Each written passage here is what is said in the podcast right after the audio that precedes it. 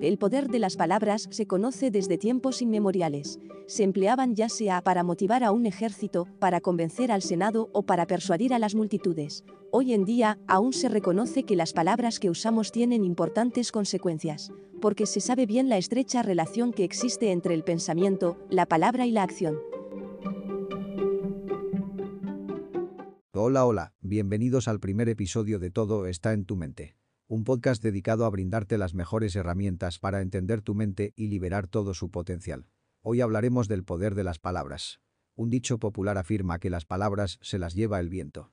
Y si bien es cierto que en ocasiones es necesario priorizar los actos, las palabras no son en absoluto irrelevantes. Cada una de ellas destruye o edifica, alienta o desmotiva, transmite amor o dolor. El poder que tienen las palabras es inmenso, por tanto, hemos de seleccionar cuidadosamente las que empleamos en nuestro día a día. En el año 2004, un científico japonés llamado Masaru Emoto llevó a cabo una investigación para demostrar el poder de las palabras. El experimento consistió en hervir arroz y distribuirlo en tres recipientes iguales, uno de ellos llevaría una etiqueta positiva, otro una etiqueta negativa y el último una neutra, esto a fines de llevar un mejor control. Durante un mes estuvo dedicándole al arroz con etiqueta positiva, palabras agradables y dulces todos los días. En cambio, realizó todo lo contrario con el tarro que tenía la etiqueta negativa, mediante insultos, desprecios, indiferencia y odio. Pasado este mes, el arroz que había recibido los mensajes agradables había conservado mejor su aspecto y no desprendía olor desagradable. Por otro lado, al tarro al que se le dedicaron palabras odiosas e insultos se llenó de hongos, haciendo que el arroz adquiriera un color ennegrecido y desprendiera olor a podrido. Este experimento pone de manifiesto el poder que tenemos con los mensajes que transmitimos. Si esto pasa con un simple y sencillo arroz, ¿Qué no les ocurrirá a las personas que nos rodean, con las que hablamos de forma cotidiana? O incluso a nosotros mismos que casi permanentemente tenemos un diálogo interior. Sé impecable con tus palabras, con el mundo y contigo mismo. Miguel Ruiz, en su libro Los Cuatro Acuerdos, realiza varias propuestas para alcanzar una vida libre y plena. De ellas, la primera es precisamente, sé impecable con tus palabras. Esta afirmación, que puede resultar confusa, entraña una gran sabiduría. Las palabras otorgan significado a la realidad, a lo que somos, a lo que son los demás y a cómo es el mundo. Estas son el vehículo por el que nos comunicamos con los otros y con nosotros mismos, ya que pensamos con palabras. Por tanto, las expresiones que escogemos no resultan insignificantes. Con ellas estamos construyendo lo que nos rodea. Cuando tu diálogo interno es negativo, también lo es tu realidad. Si te acostumbras a hablarte de lo injusta y dolorosa que es tu situación, cada vez la percibirás más oscura. Por el contrario, si constantemente piensas y te hablas con agradecimiento por lo bueno que hay en tu vida, sin duda hallarás más motivos para agradecer. Reeducando nuestro vocabulario.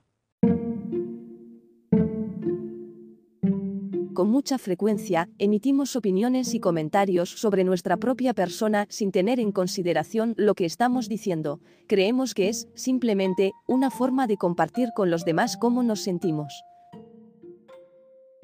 En realidad, cada vez que te autodenominas torpe, por dar un ejemplo, te condenas aún más. Quizá te cueste afrontar los cambios, pero si repites constantemente que te falta valentía, nunca lograrás hacerlo. Los calificativos que te dedicas no son un reflejo de tu personalidad, sino que son lo que la moldea. Prueba a afirmar, una y otra vez a lo largo del día, que eres valiente y en poco tiempo te sorprenderás asumiendo riesgos. Lo que dices de ti condiciona tu forma de ser, así que dedícate los mejores comentarios. De igual manera, nuestros comentarios hacia los demás pueden afectarlos de forma significativa. No solo pueden sentirse heridos al escuchar palabras despectivas provenientes de nosotros. Además, los adjetivos que les imponemos terminan moldeando su conducta. Esto es especialmente grave con los niños, pues son personas más vulnerables y en pleno desarrollo, pero también ocurre con los adultos. Si a un niño le repites que lo hace todo mal, se lo creerá y su baja confianza le llevará a actuar incorrectamente. Lo mismo sucede si un adulto escucha, sin cesar, que es poco creativo, poco hábil o demasiado sensible. Seamos guionistas de nuestra propia historia.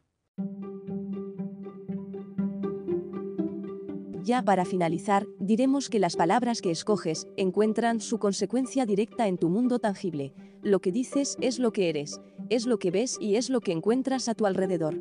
Acostúmbrate a hablar bien sobre ti mismo, sobre los demás y sobre el mundo, y verás cómo te conviertes en tu mejor versión. Hallarás belleza y abundancia en tu entorno. Tus palabras tienen poder, úsalas sabiamente.